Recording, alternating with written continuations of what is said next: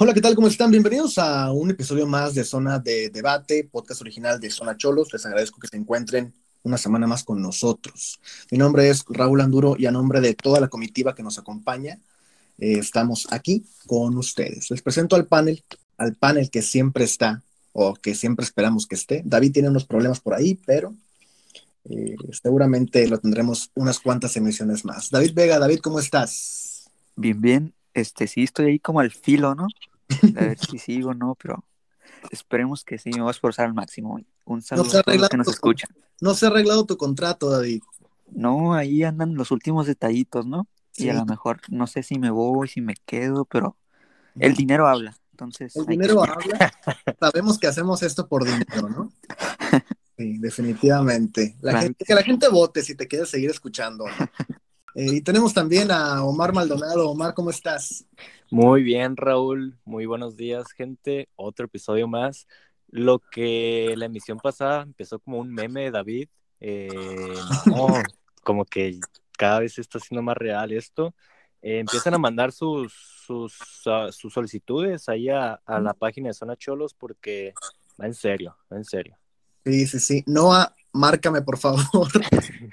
Tenemos un 3312. Ah, no, ese nombre aquí no se menciona. Ese nombre aquí no se menciona. Epa, epa, epa. Em, ¿Qué más? ¿Qué más tenemos por ahí? Pues tenemos mucha información. Para empezar, esta ya es la emisión número 7 de esta tercera temporada. Estamos prácticamente a la mitad de la temporada.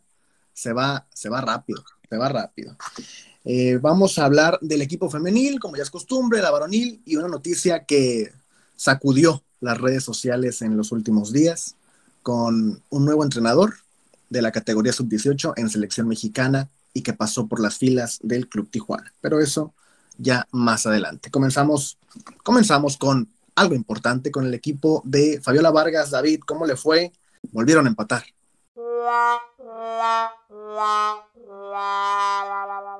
Así es, volvieron a empatar después de conseguir su primera derrota ante Puebla. Pues volvieron acá a la ciudad de Tijuana enfrentándose a otro equipo de esos que tiene un plantel extraordinario, que siempre son contendientes, como lo es el caso de Pachuca. Y pues ya sabemos, ¿no? Que Tijuana siempre o casi siempre se crece contra estos equipos, ¿no? De talla. Y pues no fue la excepción. Eh, terminó en un empate uno por uno en el partido de la jornada 7. René Cuellar volvió a mojar después de ese doblete que consiguió en la jornada número 3, me parece hasta Pachuca volvió a mojar y así abría el marcador para la Choriz Quintes, ¿no? Al minuto 27, balón parado, ya sabemos que esa jugada la tiene patentada Fabiola Vargas, ¿no? Esa jugada nadie se la quita a Tijuana. Y el partido estuvo muy bueno, la verdad, Tijuana presionando a Pachuca, no dejando que se hiciera mucho del balón, o al menos que no pasara a la última zona del campo, tres cuartos de cancha para arriba. Tuvo muchos problemas ahí Pachuca, la verdad que gran trabajo de toda la defensa de Tijuana. Y fue así justamente hasta el minuto 72, cuando Esbeidi Salazar, jugadora de Tuzas, pues consiguió el empate con un golazo. Hay que destacar que hasta este momento, ya decía yo lo de la presión de Tijuana, que no le dejaba espacios al equipo de Pachuca, pero Ale Gutiérrez, pues fue MVP del partido, nos salvó de un resultado adverso eh, lo decíamos, se sigue sumando, pero aún así con la derrota queda un sabor agridulce, ¿no? Saber de que puedas obtener la victoria después de la primera jornada y sumar de tres y aún así subir más puestos, está en el octavo lugar, pero pues se podría aspirar a más, ¿no? Con el equipo. Raúl, ¿qué sensaciones te dejó este encuentro? ¿Qué sabor te dejó? Y pues, ¿cómo viste el accionar de las Cholis Quinteles ante, ante este equipo que pues, es muy fuerte como Pachuca. Eh, sí, un partido complicado. El, equipo, ambas porteras fueron, fueron factor en el partido, un partido de ida y vuelta que se convirtió en un toma y daca, ¿no? Interesante. Me gustó la ofensiva, regresó Dulce, que tanto la pedías. Eh, no estuvo San Juana, convocada. Fue uno de los cambios que podría sorprender porque siempre es, echa mano de ella titular o hasta en banca. Pocas veces le hemos visto en banca a Muñoz, pero siempre, siempre es recurrente en las alineaciones de Fabiola Vargas. En términos generales, un partido que sí te deja ese sabor, como tú dices, agridulce, pero se sigue sumando, se sigue en zona de liguilla y tal vez no por ella, se sigue en zona de liguilla porque los equipos de abajo tampoco suman mucho, ¿no? Eh, hubo unos resultados ahí que, ayudaron a que este equipo no cayera o no saliera de zona de clasificación. entonces, pues tendrían que estar agradecidos con esos resultados también que les combinaron. Eh, esperaremos, es fecha FIFA, esperaremos que trabajen, que hagan cosas diferentes, que renueven las esperanzas y las ilusiones y que regresen motivadas para la segunda parte del torneo, porque ya son siete fechas que se corrieron y avanza, avanza muy rápido esto. Omar, eh, ya sabíamos del equipo que tiene Tijuana, ¿no? Sabemos que es un equipo competitivo. Teníamos ahí algunos partidos que decíamos, pues con el empate salen bien libradas, pero también contra otros rivales, por ejemplo Puebla, que también se podía decir, contra este rival se puede sacar una victoria fácil. No sé si para este momento tendríamos presupuestado que Tijuana estuviera en la posición número 8.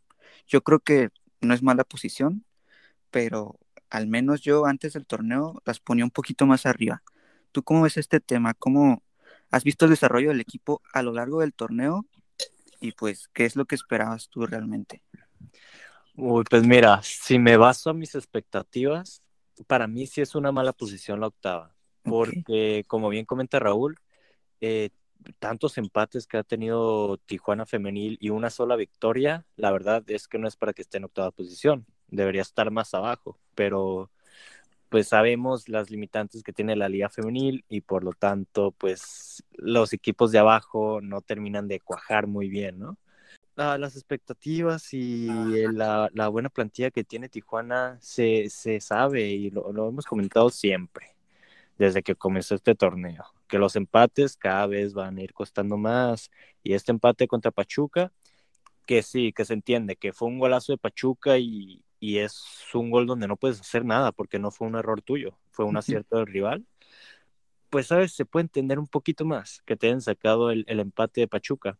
Pero eso sí, ya jugaste con Pachuca, ya jugaste contra Tigres Femenil, lograste sacar un empate, pero has jugado contra equipos a los que les tuviste que haber ganado porque todavía te toca Rayadas, porque todavía te toca Monterrey, porque todavía te toca América, ¿sabes? O sea, todavía te quedan partidos donde si hablamos de presupuestar o de, o de expectativas que tengamos, eh, son partidos donde vas a perder puntos, sí o sí. Y ahí es donde más se le va a complicar a Tijuana. Tijuana ya en serio, ya en serio, porque a veces los equipos cuando van empezando juegan bonito, y tal vez no están sacando resultados, pero dices, bueno, va empezando la liga. Ah, ya está avanzando, ya estamos llegando, si no es que ya llegamos a mitad de torneo, eh, de torneo regular, y ahora sí es cuando se ocupan resultados y no simplemente eh, acciones. Y ahora en serio se ocupa empezar a sumar de tres. Ahora, Raúl, yo te quería preguntar, porque Fabiola Vargas hizo por ahí algunas modificaciones, algunos regresos. Paola Villamizar entró de cambio, Dulce Alvarado inició como titular pero en cambio no vimos a San Juan de Muñoz. ¿Cómo viste estos movimientos? ¿Tú crees que el equipo se vio mejor, se vio peor? Mm. René Cuellar parece que lo aprovechó, si bien fue en un balón parado, yo creo que se vio bien. No sé cómo veas el hecho de que ahora no se haya jugado con San Juan de Muñoz, sino con Dulce Alvarado, y que probablemente Paola Villamizar vuelva a tener actividad ya a partir de estas siguientes jornadas, ¿no? Después de su lesión. Sí, yo creo que más adelante, regresando a la fecha FIFA en el partido contra Cruz Azul, que es el que continúa de jornada 8, ya tendrá plantel completo, si es que no hay casos ahora de, COVID, que sabemos que sigue, sigue afectando la liga, yo creo que ya tendrá el, la plantilla completa, Fabiola Vargas, y podrá echar mano de, quien quiera. Me, gustó porque vi un equipo dinámico, ¿no? San Juana le, le pone esta cadencia a la ofensiva que, que regula las velocidades de todo el plantel, lo querramos ver así o no lo querramos ver así. Y, Dulce Alvarado es más explosiva, es una, es una jugadora con, un toque de balón que, que, te cambia jugadas y que te cambia direcciones y que te hace diagonales y que, que trata de hacer cosas diferentes, ¿no? San Juana es más, con más cadencia. Em, si lo vamos viendo de, de, un lado, no tanto técnico ni táctico, sino organizacional, porque Pachuca es un equipo igual dinámico, con, gente muy importante en, defensa, sobre todo, son, una defensa muy dinámica. Creo que hizo lo correcto Fabiola Vargas. Si nos vamos a lo táctico y lo técnico, sí es complicado analizarlo porque eh, estamos viendo que prácticamente un tiempo fue de Tijuana y otro tiempo fue de Pachuca. Pachuca dominó, yo diría que a partir del minuto 70 el equipo de Tijuana, si no es que antes. Y, el gol de Tijuana termina siendo fortuito al igual que el de Pachuca, ¿no? O sea, son dos goles. Eh, el primero, el de, el de René Cuellar por parte de Cholos, eh, pues es un balón que, que remata o que desvía la defensa misma de, de, las Tuzas y que le cae fortuitamente a René y no tiene nada más que hacer más que ensartarla. Y por parte de Pachuca, bueno, pues acababa de entrar esta jugadora el gol, eh, llevaba cuatro o cinco minutos en la cancha, y tira este riflazo de afuera del área, que pues nada de culpa tiene ni Ale, ni Toraya, ni Ania, ni nadie, ¿no? Fue, fue un auténtico riflazo. Yo creo que habremos de analizarlo más adelante con el equipo completo, lo de Villamizar bien a secas, diría yo, eh, no se notó tanto su, su, regreso, yo noté más el regreso de Dulce, y pues nada, lo, lo de Higgs desaparecía también. Desaparecida como varios partidos, ¿no? Donde decimos que a lo mejor se aparece en momentos importantes. Pues recuerdo el, el gol contra León, pero de allá en fuera, no sé, como que no es tan consistente. Ahora ya, para cerrar el tema este de la femenil y justamente hablando un poquito de las jugadoras y aprovechando que pues esta semana está libre, que todavía falta para el partido contra Cruz Azul, y pues como dijo Mar, acercándonos ya a la mitad del torneo, por ahí cerquitas. Para ustedes, hasta el momento, ¿quién ha sido la mejor jugadora del equipo Choritz Quinter? Yo empezaría, o sea, por dando mi opinión, yo creo que Inglis Hernández. Ahí se la dejaría. Ustedes, no sé, opinen quién es su jugadora favorita hasta el momento. ay, es que está, está difícil porque San Juana tuvo un inicio muy bueno se apagó San Juana y Renade se prendió y se apagó. Higgs, ah, muy irregular, la verdad. Tanto los resultados, tanto las jugadoras del plantel de Fabiola Vargas. Y si tengo que decir una, ah, pues yo creo que estaría entre Ale, que el trabajo que ha tenido lo ha hecho bien, y tal vez Sani en la central. Yo me iría, yo me iría con Yadira, con Toraya otra defensa central también. me ha gustado mucho cómo ha manejado este torneo.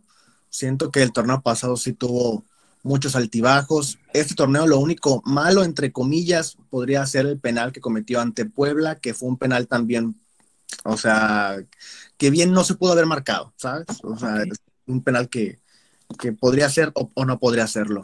Y de ahí en fuera la he visto muy segura, tanto en las marcas como en los balones parados, la he visto muy segura en sus barridas, la he visto muy segura en los despejes. Eh, siento que ha tenido estas siete fechas en un nivel que no le veíamos tal vez desde la última liguilla de Tijuana, antes la liguilla con, Carla Rossi. Y, me ha gustado mucho lo de Yadira, aparte en redes sociales está muy activa también. Eh, la hemos visto en los colores que sube el club, eh, gritando y siendo voz de mando en el equipo, tal vez mm, acaparando este rol que tenía Excel y, y ahora tenerlo ella en, en, el equipo, que también ya dirá, pues ya es una, es parte de la historia, tiene muchísimo tiempo en Tijuana. Sí, yo creo que podríamos estar de acuerdo en que la parte más regular del equipo sería la defensa, ¿no? Por ahí, al contrario, la más irregular sería pues la ofensiva, ¿no? Que ha tenido entre lesiones, entre bajas por COVID, eh, el regreso tardío de René Cuellar. Yo creo que por ahí podría ser un poquito lo más irregular del equipo de Tijuana. Sí, pero también así te digo rapidito, si no se me hubiera lesionado, Villamizar sería es mi gallo o mi gallina, como le, Inició muy tenga que decir. Inició y la lesión la paró y volvió y no se vio mal. Así que Villamizar para mí siempre va a ser mi fichita. Sí, igual, yo creo que va a retomar su nivel, ¿no? De hecho, que ahorita está en selección, Con selección de Venezuela. Pero también hay, que, hay que resaltar que hay que mejorar mucho en ambas partes, ¿no? Eh, a nivel ofensivo, el equipo tiene muy pocos goles y a nivel defensivo les han anotado como si no hubiera mañana. entonces, también hay que mejorar mucho ese trabajo porque yo destaco a, a Yadira individualmente, pero en conjunto siento que sí ha faltado esa comunión y al mismo tiempo hemos visto cambios que de repente no estaban Vanessa Sánchez en la lateral y está otra persona, está Vicky López, o tal vez de repente al principio vimos a Kim Hernández en la central. Eh, no hemos visto a Sofía y de repente vemos a otras jugadoras, entra esta muchacha Zapata. Leila Zapata. Leila Zapata también entra de cambio. Hemos visto muchos movimientos en defensa tal vez que destantean un poco el trabajo en esa zona. Yo creo que hay que mejorarlo puntualmente para que no sufran tanto, porque sí se crecen ante equipos importantes como tú lo resaltas, pero terminan siendo frágiles en momentos que no deberían serlo. Sí, no son consistentes, ¿no? Cuando menos se lo esperan, cometen algún tipo de error, alguna desconcentración y pues terminan pagando el precio. Y pues bueno, después de esta jornada, Tijuana terminó en la posición número 8. Si hilan una serie de victorias, pueden afianzarse mucho más en la zona de liguilla, que yo creo que sí se puede mejorando. Ojalá aprovechen esta semana, ¿no? Que tienen para trabajar, sobre todo en esas cosas que mencionaba Raúl. Y pues bueno, yo creo que hasta ahí llegamos con la femenil, ¿no? ¿Qué les parece si pasamos al otro tema, Omar?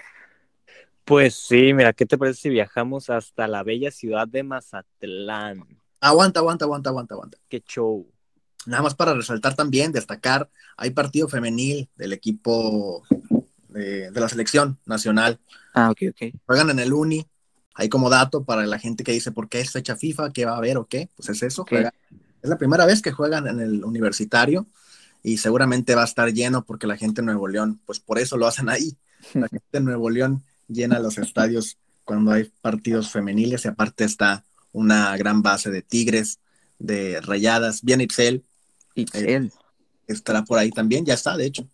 Eh, la jugadora también del Madrid, Kenty Robles, me parece, también ya está ahí. Será, será un buen partido seguramente. Ya, continúa con tu perla del Pacífico. Ponte nuevo, ponte león. Ahora sí. Ponte nuevo, ponte león, ponte nuevo, Nuevo León. Arráncate, compadre. Eh, pues como decía, viajamos hasta Mazatlán. Qué bonito sería viajar a Mazatlán. ¿Verdad que sí? Qué bonito bien. ir el equipo de zona de debate a Mazatlán. Que zona Cholo se moche ahí con un viajecillo ahí. Estaría bien. Subir las fotos en el Instagram, presumirle al mundo en donde nací. Deberíamos de ir y transmitir desde Mazatlán, Sinaloa. Para la siguiente, para la siguiente visita que vaya al equipo, seguramente ahí estaremos. Pues, ¿qué les parece si analizamos el partido que disputó el equipo de Tijuana contra Mazatlán? Empecemos por el principio, ¿no? Obviamente. Raúl le atinó, Raúl le atinó a una de las tantas predicciones que suele hacer, porque el gallego escuchó a Raúl y dijo, alineación que gana, alineación que repite. Y puso la misma alineación, el mismo once titular que jugó contra el equipo de Pumas, que yo no estoy de acuerdo, pero pues ya lo vamos a analizar más adelante, ¿no? Vamos a empezar analizando la alineación, ¿no? Porque repitió en la lateral derecha, vamos de abajo hacia arriba, eh, eh, Eduardo III. Nosotros suponíamos, porque tampoco era nada confirmado, que el caso de Vladimir Loroña, de Cristian Rivera, de ah, inclusive hasta Mauro Manotas, eh, jugadores regularmente que eran titulares, se ausentaron en el, partido contra Pumas porque un día después tenían un partido amistoso contra un equipo de la MLS. Decían, ah, pues tal vez por contrato, tal vez por tema de dinero, tal vez por tema X, ocupaban tener ahí algún titular, dos, tres titulares. Pues esta vez le valió, no sé qué, cuál haya sido la razón, pero repitió Eduardo tercero en la lateral. Pues porque ganaron, Omar. Pero ah, ah, eh, la alineación titular no ganó el partido contra Puma, estamos de acuerdo. Pero no ganó la, primera alineación por el Chucky. y no, hubieran goleado 4-0. Y la que me hubieras puesto, pero a eso iba. No sacó al Chucky, te, dejaste a Manotas en la, en, la, eh, en la banca, a pesar de la tiradera que te hicieron los aficionados. Ah, para empezar, David, ¿qué, cuál, crees que haya sido la razón de Gallego de en estas dos, en estos dos partidos sentar tanto a Vladimir como a Manotas como a Rivera? Pues eh, lo de Rivera no lo entiendo, la verdad. Yo creo que estaba funcionando muy bien al principio esta media cancha, ¿no? Con Marcel, con Rivera, con el Gallito. Yo creo que eso la verdad no lo termino por entender. El caso de tercero, por ahí leí un comentario de ahí de algunos periodistas y eso, que el hecho de agarrar a tercero sería que para poder luchar físicamente con los jugadores de Pumas, que ahí fue pues obviamente donde empezó tercero titular, para competir un poquito más físicamente, que por altura, etcétera, etcétera, etcétera. una cuestión más táctica, ¿no? Y yo dije, va, te la compro, ¿no? Y Ferreira también yo creo que contra Pumas inició porque Manotas no había hecho nada, nada, nada, nada. Y nosotros hasta lo pedíamos a Ferreira titular, o al menos yo, porque lo veíamos entrar de cambio y decíamos, a ver, este, este trae, ¿sabes? Tenía jugadas de gol, oportunidades, por ahí había marcado incluso un gol que se lo anularon. Y pues después de lo que vimos ante Pumas, yo creo que esa era, yo nunca lo hubiera eh, puesto otra vez en la alineación, ni menos como titular, ¿sabes? Después de fallar todo eso. Y lo vimos de nuevo contra Mazatlán, si bien no falló tantas como lo vimos ante Pumas. No tuvo. Anduvo desaparecido, ajá, anduvo desaparecido. Ni siquiera tuvo presencia, ni siquiera luchó ningún balón, no incomodó a los defensas, nada, nada, nada, nada. Ya cuando entró Manotas junto con el Chucky ya era demasiado tarde. Y el equipo, el accionar del equipo se estaban matando de nada. tres cuartos de cancha y ya no pasaban, le robaba fácil el balón. Fue error de el gallego, él lo afirmó. Entonces, nada que decir. Yo creo que después de este partido y después de la ilusión que le puso el juego ante Pumas, yo creo que va a ser muchos cambios y sobre todo jugadores que no deben de tener los mismos minutos y sobre todo que no deben ser titulares, porque es una burla. Sí, pues de hecho Manotas ingresó al campo en el medio tiempo, con, tanto como Manotas como Loraña. Ahí se fue, se fue Renato, si no me equivoco, no salió el Chucky, jugó con doble nueve. Así que ahí, pues Manotas ah, tuvo un medio tiempo para hacer algo, pero pues no pasó nada. Bueno, tuvo menos, tuvo menos porque salió, de, salió lesionado. Ah, bueno, sí, es, verdad. Terminó con 10 el equipo. Sí, salió como por el 80 por ahí. Pues sí, perdimos 2 a 0 en, en la cancha de Mazatlán. Un partido muy, muy malo. Algo que se le venía viendo al equipo de Tijuana, o que tanto se excusaba mucho la afición, o excusaba el trabajo de, de Méndez, es de que el equipo jugaba bien, el equipo creaba oportunidades, el equipo te tiraba puerta y era cuestión de tiempo a que uno de los dos delanteros se, se enchufara y empezara a meter goles. Yo era uno de los que pensaba eso y posiblemente lo sigo pensando, pero no crearon, el equipo no tuvo prácticamente oportunidades arriba. Hubo una que Raúl, tus delanteros no te están funcionando. Creo que todos estamos de acuerdo que a la ofensiva el jugador más destacado había sido Titi Rodríguez en este partido contra Mazatlán hizo un Ferreira. Tuvo una, eh, un defensa central cabeció la pelota hacia atrás, dejó a Titi solo, solo contra la portería. Titi nunca se pudo acomodar, nunca supo acomodar sus patas ni su cuerpo y se la dio al portero. O sea, se esperó a que el portero se acomodara, el portero se la pidió a las manos y como que se la pasó. Yo no sé si fue, ah, no sé, si ya no confiamos en el Titi, que venía siendo el delantero más destacado del equipo, ¿en quién confiamos, Raúl? ¿Qué está pasando? ¿Por cómo fallaron esto? Bueno, yo nunca he confiado mucho en el Titi, la verdad, tampoco. Yo nunca he sido eh, apóstol de mi parroquia, pero pues sí, falló una clara, tú lo dijiste, no se perfiló bien y terminó por, tal vez también pensaba que había una falta anterior o no sé, cualquier cosa, lo podemos excusar, ¿no? No. Eh, porque pues bueno, es un, balón que, venía justamente de atrás, eh, tal vez un fuera de juego, tal vez lo que quieras, lo que tú quieras. Podría haber pensado Lucas que, al final sí se la regaló a Viconis y, y pues ya, terminó, terminó en eso. ¿En quién podemos confiar? Pues confiaremos en el primero que levante la mano y que diga, ¿saben qué? Pues yo voy a tener la estafeta para meter goles o para poner asistencias o para hacer algo en, este equipo que al momento no lo hemos visto. Yo diría que eh, Lucas tampoco ha estado tan activo, tuvo esa asistencia contra eh, Pumas eh, y de ahí en fuera pues no le hemos visto mucho, ¿no? Metió el gol de León y, y, ya en los más partidos desaparecido también. Eh, hemos visto a Manotas y Ferreira, pues ya infumables los dos. Hemos visto a Renato muy mal este partido y el anterior más o menos decente. Eh, ¿A quién más? Hemos visto a Barbona intentarlo, pero pues tampoco, pues, no, no tiene ni para quién, ni para dónde, ni, ni nada. Entonces, desarticulada la ofensiva del equipo de Tijuana. Si yo tuviera que estar en los zapatos de Sebastián Méndez, pues estaría checando cómo está tal vez Newell's, cómo está Aldo Civi, cómo está Godoy Cruz, cómo están los técnicos de esos equipos, porque a lo mejor y tendría que echar una llamada en unas tres, cuatro semanas. No me digas eso, Raúl. Pues ahorita que mencionas a Gallego Méndez, eh, tuvo unas palabras después del partido sobre el accionar del equipo y pues el bajón de nivel que ha tenido tanto en el partido contra Puebla como Mazatlán. ¿Qué te parece si lo escuchamos? Vamos a escucharlo. Sí, me, voy preocupado, obviamente, eh, porque lo dije siempre, cuando, cuando el equipo produce, cuando tenemos chance de gol y no las convertimos, no me preocupa tanto. Hoy sí, hoy sí, porque como vos decís, no, no queramos las situaciones, no tuvimos claras, no tuvimos muchas claras, tuvimos sí algunas, pero esporádicas. Eh, no controlamos tampoco el juego.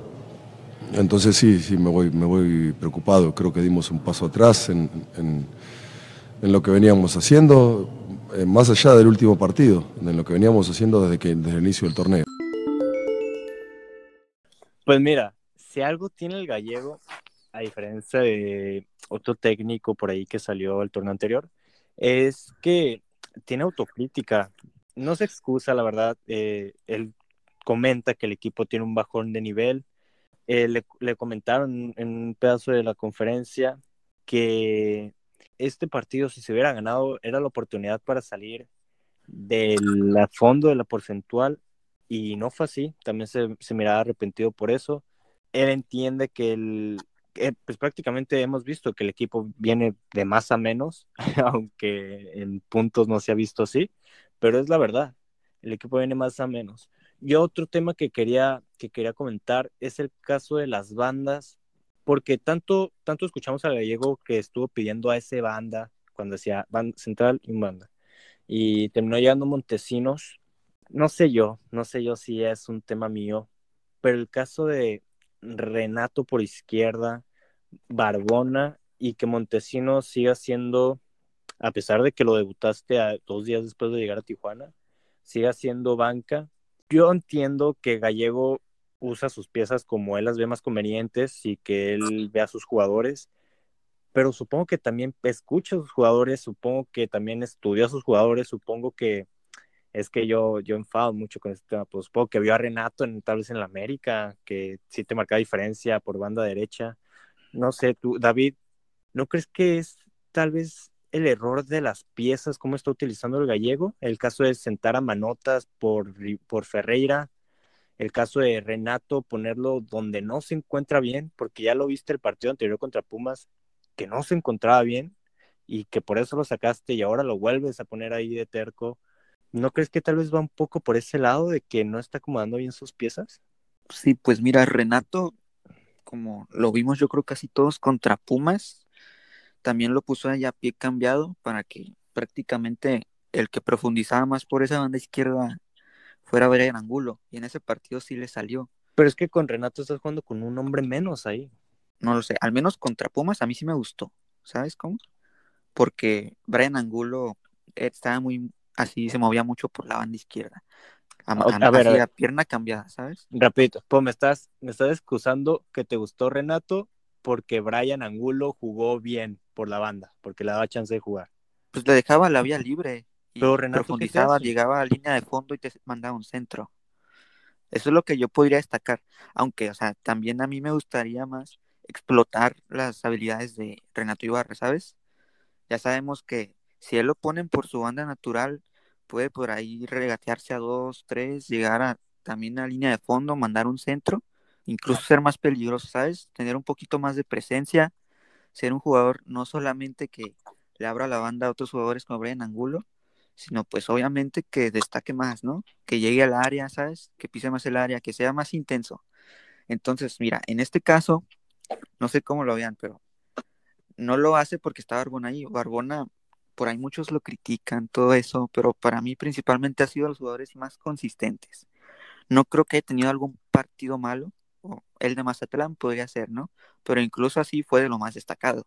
Si quitas a Barbona esa banda para poner a Renato ahí, se me haría que también estás desperdiciando un jugador como David. por más que me digan de que no ha hecho nada, que no ha anotado gol, etcétera, yo creo que es de los jugadores que mínimo está haciendo más esfuerzos y sobre todo está siendo un poquito más consistente en su juego, ¿sabes? No se apaga, siempre está a un mismo nivel. Entonces, sí es tarea difícil para el gallego. Sería más bien intentar por ese lado con otro tipo de jugador. Montesinos lo vimos por esa banda izquierda en el primer juego que debutó. Ya contra Mazatlán lo vimos del lado derecho. Entonces, tiene que seguirle moviendo porque elementos tiene y muy buenos. El tema es que le encuentren, sobre todo que la metan, porque es lo único que está faltando. Que metan gol, que definan bien, porque si si sí definieran, pues los partidos serían otra historia, los puntos y la posición en la tabla serían otra historia. Ok, ok. Pues me parece bien, o sea, cada quien opina lo que quiera, ¿no? Pero yo creo que, mira, ahí te va, David. Ok. Si quieres algo que nunca tuviste, debes hacer algo que nunca hiciste. Ahí está la frase. Ahí está la Yo frase. creo que la verdad, Barbona no es mal jugador, no es mal jugador, pero no, no te marca diferencia donde está. Estás poniéndolo en su posición. Estás poniéndolo donde está su pie, donde él quiere jugar. No te está marcando diferencia. Tienes un jugador que te explota muy bien esa banda, que habría que darle la oportunidad. Raúl, yéndonos un poquito por el mismo lado, Cristian Rivera pues, ha estado sentado en el banquillo. ¿No crees que tal vez es momento de regresar esos tres mediocampistas para darle un poquito más de solidez al equipo? Ahora que van a disputar contra Necaxa, que, le gan que acaba de ganarle a Cruz Azul. Sorpresivamente acaba de llegar el Jimmy y ya ganaron. ¿No crees que tal vez es momento de regresar cuando se mira un poquito más sólido Tijuana? Jugar de nuevo con Marcel, Gallito y, Rivera en el medio campo, ¿no crees que sea tanto factor?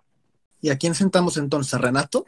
Pues a Renato, sí, pues ustedes ¿No? que son muy de Barbona, pues sienten No, es que nosotros no. Méndez es de Barbona. No lo ha sentado nunca desde que llegó. Yo no creo que lo vaya a sentar. Yo, yo no creo. ¿Pero tú lo harías?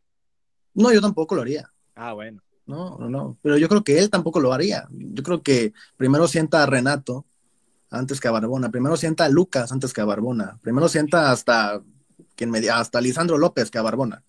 ¿Sabes? O sea, yo siento que está casado con Barbona Méndez y lo ha demostrado el torneo pasado y lo ha demostrado este torneo.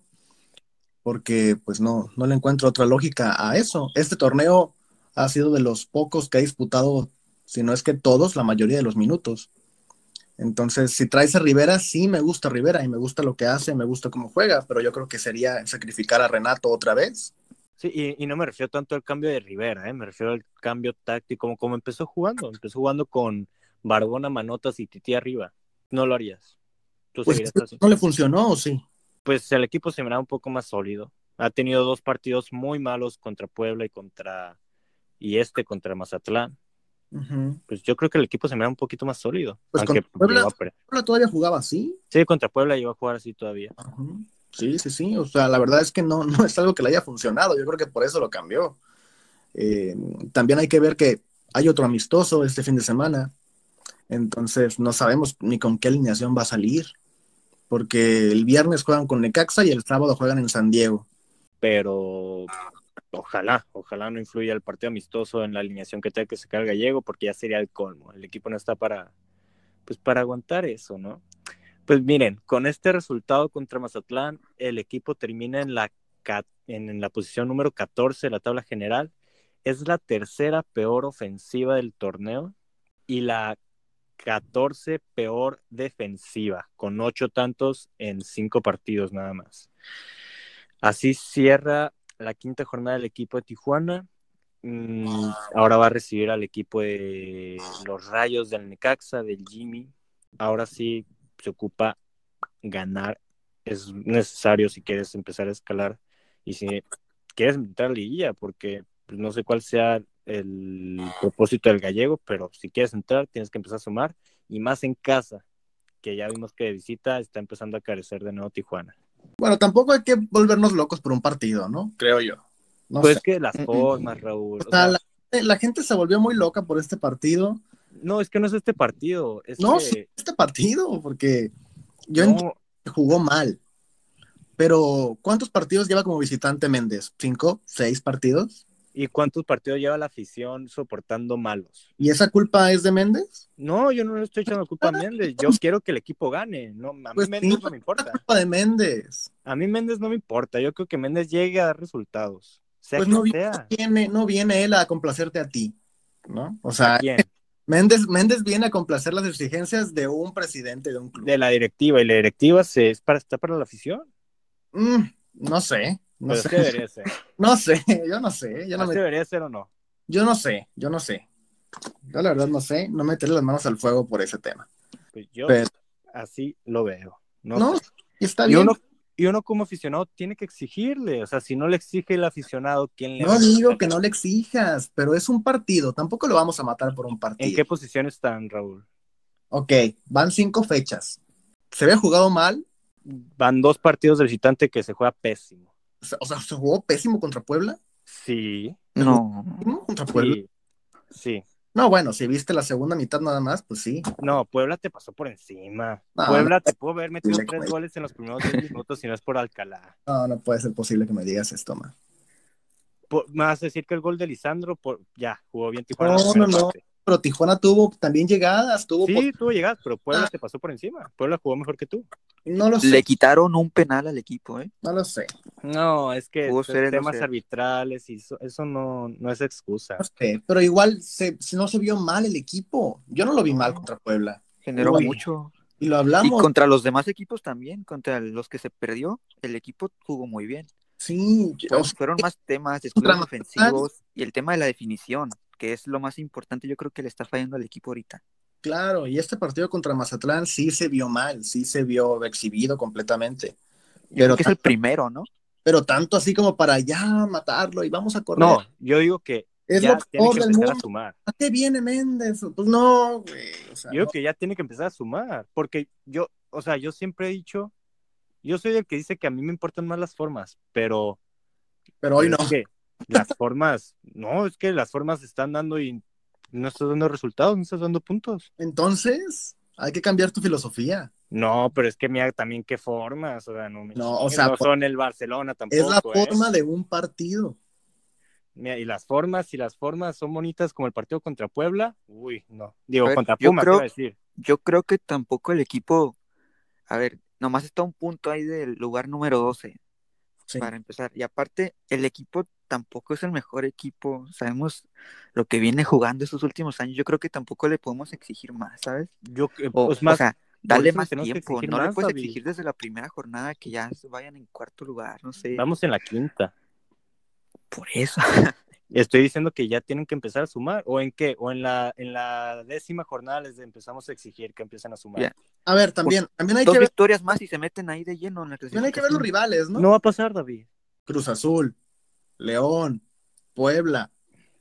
De esos, dos están arriba en la tabla. Pumas también está arriba en la tabla. O sea, tampoco se jugó contra el Cacharita Juniors. ¿no? O sea, tampoco están jugando contra equipos de medio pelo, creo yo. A ver.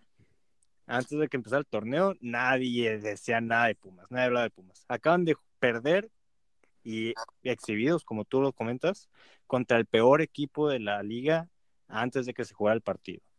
O sea, no sé yo. Sí, pues sí, este, y es fútbol. Esto es fútbol, así se le conoce. Se lo presento. Tijuana es el peor equipo de los últimos años de la liga también. Sí, y Estaban parejos. ok, no le exijamos al equipo, hablemos Ross.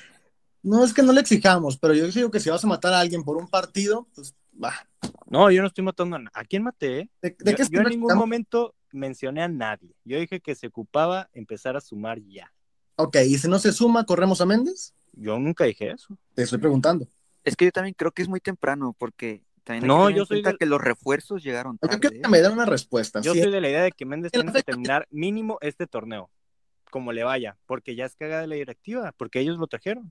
O sea, como le vaya, no importa que pierda a todos los demás. Sí, pero yo quiero que empiecen a sumar. Y, ya, Y si no lo suman, pues ya, la directiva la cagó desde que lo contrató. Si no suman y si la cagaron, y si pagan la multa, que sea el último lugar. No, no, la, no la cagaron ni Méndez en la quinta jornada, ni en la décima, ni en el partido que aprendió contra Pumas. La cagaron desde que lo contrataron. Y si, y si el Eh, siguiente ¿por qué- partido, y si el siguiente partido ganan, ¿qué vas a decir? O sea, O sea, no es que no es que Creo pierdan que y nomás por este partido no hay que ganen matarlos. y O sea, pero el problema sí es Méndez entonces. no, a mí me ah, yo nunca dije eso. Pero si tú lo dices, bueno. No, no, no, tú me estás diciendo que la cagó la directiva, si lo corre al final y si lo trajo y todo. Tú, mira, tú me pusiste en el escenario. Si el equipo no suma y al final no entra liguilla y queda último, ¿la cagó o no? La directiva, Obviamente, en traerlo o no. ay, yo tengo muchas dudas. Yo tengo muchas dudas. Porque van cinco fechas. Y yo sé Sí, que poco Méndez puede meterse a meter goles. Yo los Nico, me, estás pintando un escenario en el que no sumen, entonces no me pintes ese, escena- ese escenario. Entonces vamos a basarnos en lo que llevan ahorita. Pues es lo que estamos haciendo. Es que me acabas de decir, si el equipo no suma, lo corren, yo te estoy respondiendo tu pregunta. Lo corres, tú lo corres. No, yo no lo corro. Yo ahorita, ahorita, ahorita, sin suponer nada, yo quiero y soy de la idea de que Méndez mínimo tiene que terminar este torneo. Ok.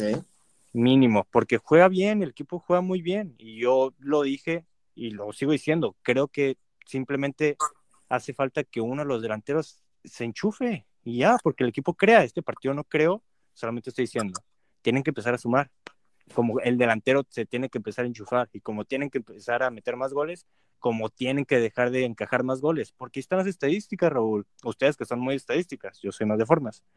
14 en la tabla general, Las la formas. tercera peor ofensiva las formas. y, la, y el equipo 14 de peor defensiva. Mr. Formas. Ahí está, o sea, Bienvenido, Mr. Formas. ¿Cómo estás? ahí está. Ya no sé. No sé. Es que, Como, Entonces- como le, como le dije en la, en la temporada pasada, ya no soy tan porrista. No, pues es que Mr. Formas llegó. No sabíamos que Mr. Formas tenemos aquí, pero un partido. Entonces le, entonces le tiraste al gallego o lo estás alabando. Yo no sé. Aquí la afición va a escuchar este episodio. No sé qué postura tenga Omar. Yo no sé si le gustan las formas. Yo no sé si está enojado por un partido. Yo no sé. no sé qué tenga Omar. La afición, la afición va, que escuche este, este podcast va a decirnos qué pasó con Omar, que nos comenten qué piensa Omar, porque yo creo que ni él sabe qué piensa. Entonces, Ah, y yo nomás digo que no es nada de este partido ni de este torneo, es de muchos torneos atrás. Pero y es la culpa de Méndez también. Ah, bueno, ya, ahí la dejo.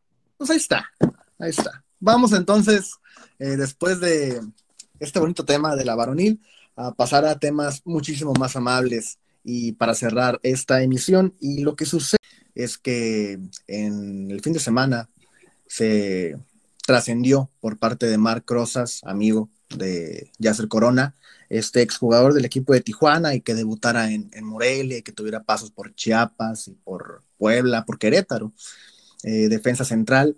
Eh, se trascendió que va a ser el entrenador de la selección nacional sub-18. Eh, Arturo Ortega dejará su cargo y lo tomará Yasser Corona, que recordaremos estuvo poco tiempo en Tijuana como jugador activo, tuvo aquel accidente cerebrovascular en el 2017, un partido de Copa MX contra Correcaminos, que terminó por retirarlo de las canchas y a partir de ahí se ha preparado, eh, se fue a Barcelona, estuvo eh, estudiando por allá, hizo la carrera aquí en México en, en la Escuela Nacional de Directores Técnicos, eh, que tiene su base o una de las sedes aquí en Tijuana.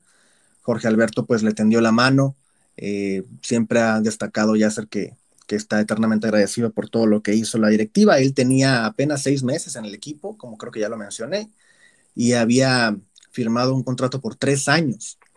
Entonces, prácticamente no, no pudo disputarlo y no pudo hacerlo con, con Cholos. Fue auxiliar de Oscar Pareja en, en Tijuana, en el primer equipo. Dirigió la sub-13 en Tijuana, dirigió la sub-17 en Tijuana.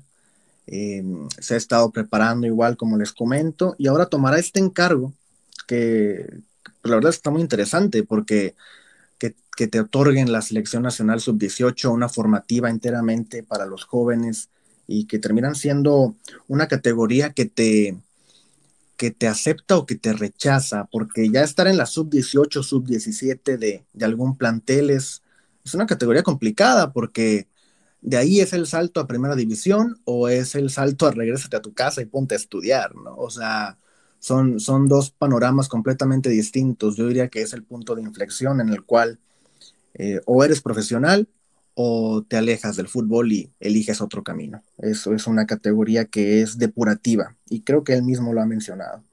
Tiene 34 años.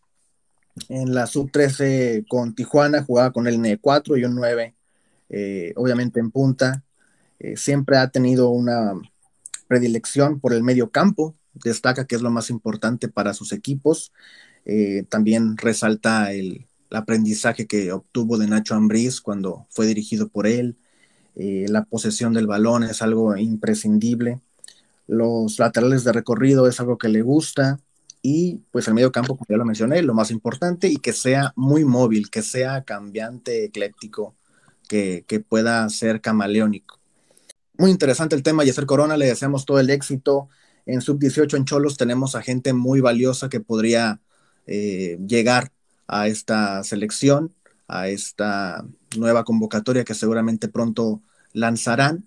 Eh, ya estuvo eh, ahora en Mazatlán con todas las inferiores de Tijuana, estuvo ahí invitado por parte de la directiva para que viera y visoreara a algunos chavos. Seguramente echó ojo a Octavio Vázquez, que había sido convocado por, por Ortega, el anterior técnico, Jonathan Val en la portería, Hugo Wegman, que lo tuvimos por acá en sesiones también, Diego Arce, hijo de Fernando, y la Bala Álvarez, que también son parte de esta categoría sub-18 y que seguramente echará mano de alguno de ellos. Em, David, ¿cómo ves el tema de hacer Corona en selección? ¿Lo recuerdas en Cholos? ¿Qué, qué, experiencia o qué vivencia tienes de, de Yacer Corona? Bien, bien, la verdad yo creo que pues su retiro, ¿no? Lamentablemente le llegó temprano, yo creo que en su mejor momento, ¿no? Porque recuerdo que por esas fechas era habitualmente convocado a la selección, un, par de años antes empezó a ir con la selección, cuando todavía lo dirigía el Piojo. Después acá en Tijuana, pues llegó junto con él. Recuerdo por ahí el gol que metió contra León en las eliminatorias en la liguilla, que nos acercaba, pero que terminamos eliminados. Me acuerdo de ese momento. Yo creo que es de los goles que la afición más recuerda, o que fueron más emotivos, más, con más euforia, ¿sabes? Entonces, un breve paso por Cholos, yo creo que después de ese año de recuperación que tuvo, lamentablemente decidió colgar los botines, pero por decisión propia, ¿no? Porque no se sentía cómodo, porque ya no sentía que estaba en sus óptimas condiciones. Pero imagínate, 34 años, yo creo que apenas estaríamos hablando de que estaría en las últimas como jugador, o que al menos ya sería un jugador de esos veteranos que son líderes de las defensas, ¿sabes? Me hubiera gustado que su paso por acá en Tijuana fuera más largo, pero pues bien, yo creo que a estar muy agradecido con la directiva, ¿no? De que le brindaron muchas facilidades, de las fuerzas básicas, que las dirigió, todo eso. Pues ojalá le vaya bien, ¿no? Y que se lleve, como tú dices, a varios de acá de las fuerzas básicas que tienen mucho talento, ¿no? Que ojalá los veamos por ahí. Sí, ojalá. Seguramente buscará eh, trascender en selección sub-18, que normalmente es una eh, práctica común eh, para de ahí tal vez llegar a una 20, llegar a a la 21, la 23 y pues ir escalando posiciones, ¿no? Justamente, pues el tema del agradecimiento, estábamos checando algunas entrevistas con, con diversas personalidades o medios de comunicación.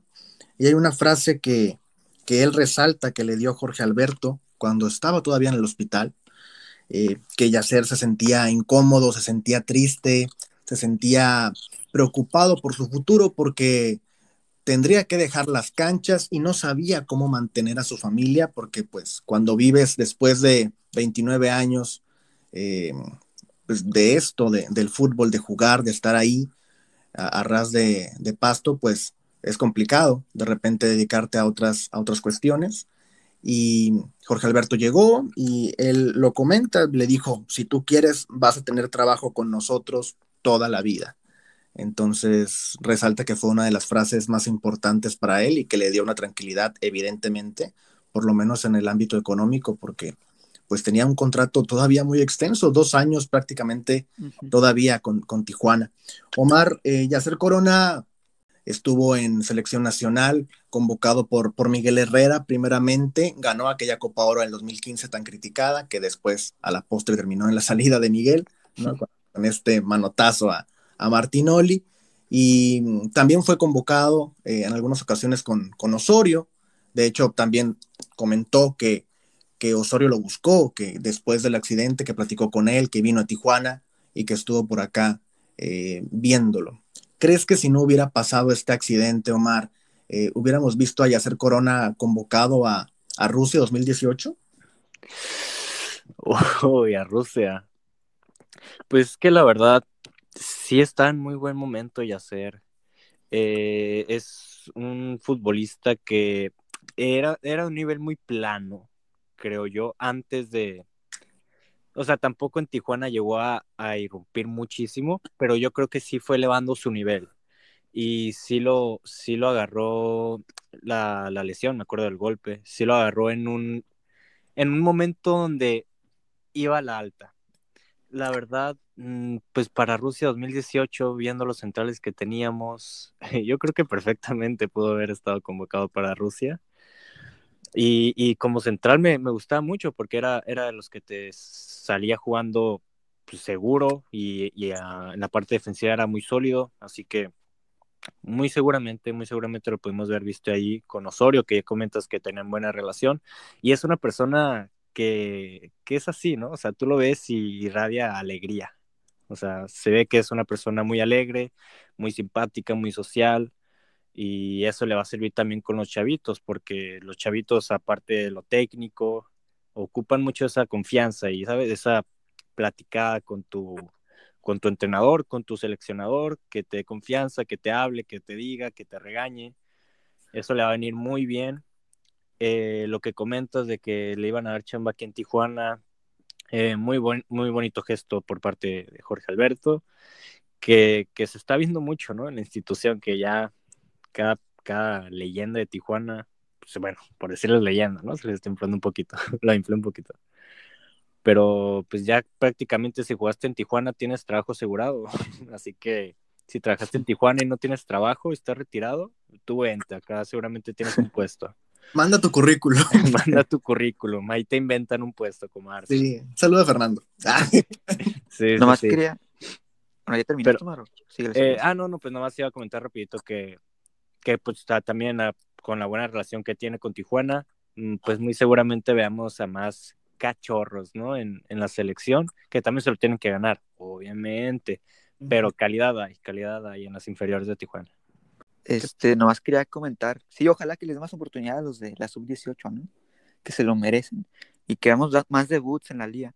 Pero también quería comentar eso que te preguntó Raúl, ¿no? De que a ver si hubiera podido estar en la Copa del Mundo de Rusia. Yo creo que sí, porque me acuerdo que para la Copa del Mundo se lesionó Néstor Araujo, ¿no?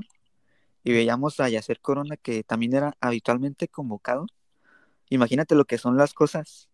Si Yacer no se hubiera lesionado y con esta lesión que fue la de Néstor Araujo ya antes, días antes, meses antes del el Mundial, yo creo que incluso hubiera podido tener la oportunidad de ser titular en alguno de esos partidos, ¿eh? sin temor a equivocarme. Sí, seguramente hubiera echado mano. Y más con el profe Osorio, ¿no? Que de repente te ponía cualquier persona ¿no? Incluso Seguramente, recién debutado. sí, sí, sí, seguramente lo hubiéramos visto en algún lado. Eh, pero bueno, pues ya, el hubiera no existe. Ahora tiene esta encomienda con la Selección Nacional Sub-18, que ojalá le vaya muy bien. Esto nada más era un tema para informar y para alargar un poquito más lo que ya habíamos publicado anteriormente en nuestras plataformas digitales y ojalá que le dé que le vaya que le vaya bien y que le dé oportunidad a los jóvenes de Tijuana que calidad tenemos. No se nota tanto ahora que está Cirilo al frente pero bueno o sea individualmente hay chavos que, que lo pueden hacer muy bien y pues para, para muestra un botón no con con estos nombres que ya dimos al inicio de, de esta noticia. Llámame, Yacer, yo ahí te, te echo mano a la selección. qué pasó qué pasó No, digo, para jugar, para jugar, para que me cale. Sí, sí, sí, sí. Ahí tenemos también al Tacas, Abraham Soki, también portero, que, que le eche, que le eche pues un ojito, está muy interesante lo que, lo que podría hacer en, en selección nacional y aparte pues primeras experiencias de estos jóvenes que, que buscan trascender y que tienen historias muy interesantes, que las tenemos por acá también en, en, en sesiones por si las quieren escuchar. Y con esto llegamos al, al final de la emisión, no sin antes, como ya es costumbre, dar nuestros pronósticos por la salud. GNP Seguros, Fundación Televisa y TUDN. Y ahora nada más será del conjunto varonil, porque no hay femenil hasta dentro de dos semanas. El equipo de recibe, recibe a Necaxa este viernes en punto de las, de las 7 de la noche. Eh, el equipo de Jaime Lozano, eh, su segundo partido, tal vez el primero en el banquillo. El pasado no pudo estar por un tema de COVID y ahora seguramente ya lo veremos con los colores de los hidrorrayos. Eh, David, ¿cómo ves el partido? ¿Cuánto va a quedar y quiénes meten los golecitos? No sé, yo, a ver, estamos aquí de local, en el caliente, técnico nuevo. En teoría sería más fácil que Tijuana consiga la victoria, pero ya vimos lo que sucedió con Necaxa, ¿no? Enfrentando a Cruz Azul. Entonces, como están las cosas, no me voy a mojar así de un resultado tan acá para Tijuana. Le doy un empate a un gol. Va que va. Omar, ¿cuánto va a quedar el partido contra Necaxa? Que bien dijo David, pues vienen de ganarle al 95 a Cruz Azul, una Cruz Azuleada más. Pero bueno, un Cruz Azul también que venía inestable, ¿no? Por temas ahí con su directiva. Sí, igual dicen, técnico de que eh, técnico que debuta gana, ¿no? Ya, ya debutó, ya ganó, ya, que se, que se aguante un ratito. Le toca Yo creo que va a ganar Tijuana 2-1. Un gol va a ser de Titi, los dos goles de Titi Rodríguez, claro que sí, cómo no. Ok, demasiada confianza en Lucas Rodríguez. Sí, Veremos, veremos, veremos qué sucede este viernes en punto de las 7 de la noche en la cancha del Caliente. Y la siguiente semana también tenemos fútbol en el Caliente. Es doble jornada de local. Nece- Epa, ¿y tu pronóstico? necesario que Méndez haga, haga algo, ¿no? Haga algo con este equipo. Yo, yo iría por una victoria 1 a 0 por parte de Tijuana. Yo No creo sé. que 1 a 0 y, y ando viendo como que un penal. O sea, ando viendo como que un penal y como que lo cobra por ahí. ¿Quién te gusta? Eh, siento que hasta Lisandro te lo anda cobrando. Pues sí. Viendo cómo están las cosas, tal vez Lisandro, tal vez Marcel. eh, Ay, Marcelo. no sé, por ahí, por ahí la situación. Yo creo que va a ser un partido con, con pocos goles. Creo que será, procurarán el tema defensivo ambos equipos, creo yo. Eh, y pues nada, eh, así llegamos al final de esta emisión. ¿Algo más que comentar, eh, muchachos, David, Tomás? Órale. Cuídense mucho. Nada más, eh, también ahora tenemos esta nueva dinámica de los pronósticos para la gente que no se saque de pedo.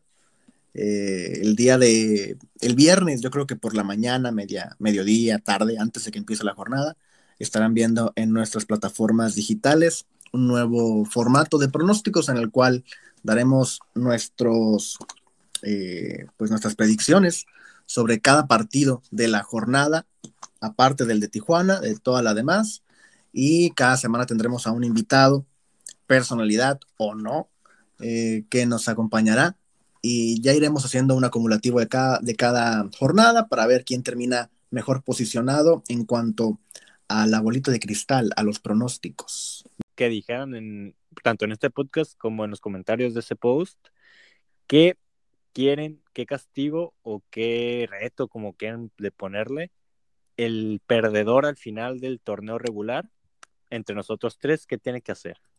Sí, el que tenga menos puntaje acumulado, eh, ya ustedes nos dirán qué les gustaría que, que hiciera esa persona en específico. Ustedes pueden poner ahí un reto, un desafío, que se aviente del adamant, este, del cuarto piso, ¿no? Que, que corra desnudo por el caliente, no lo sé, no lo sé.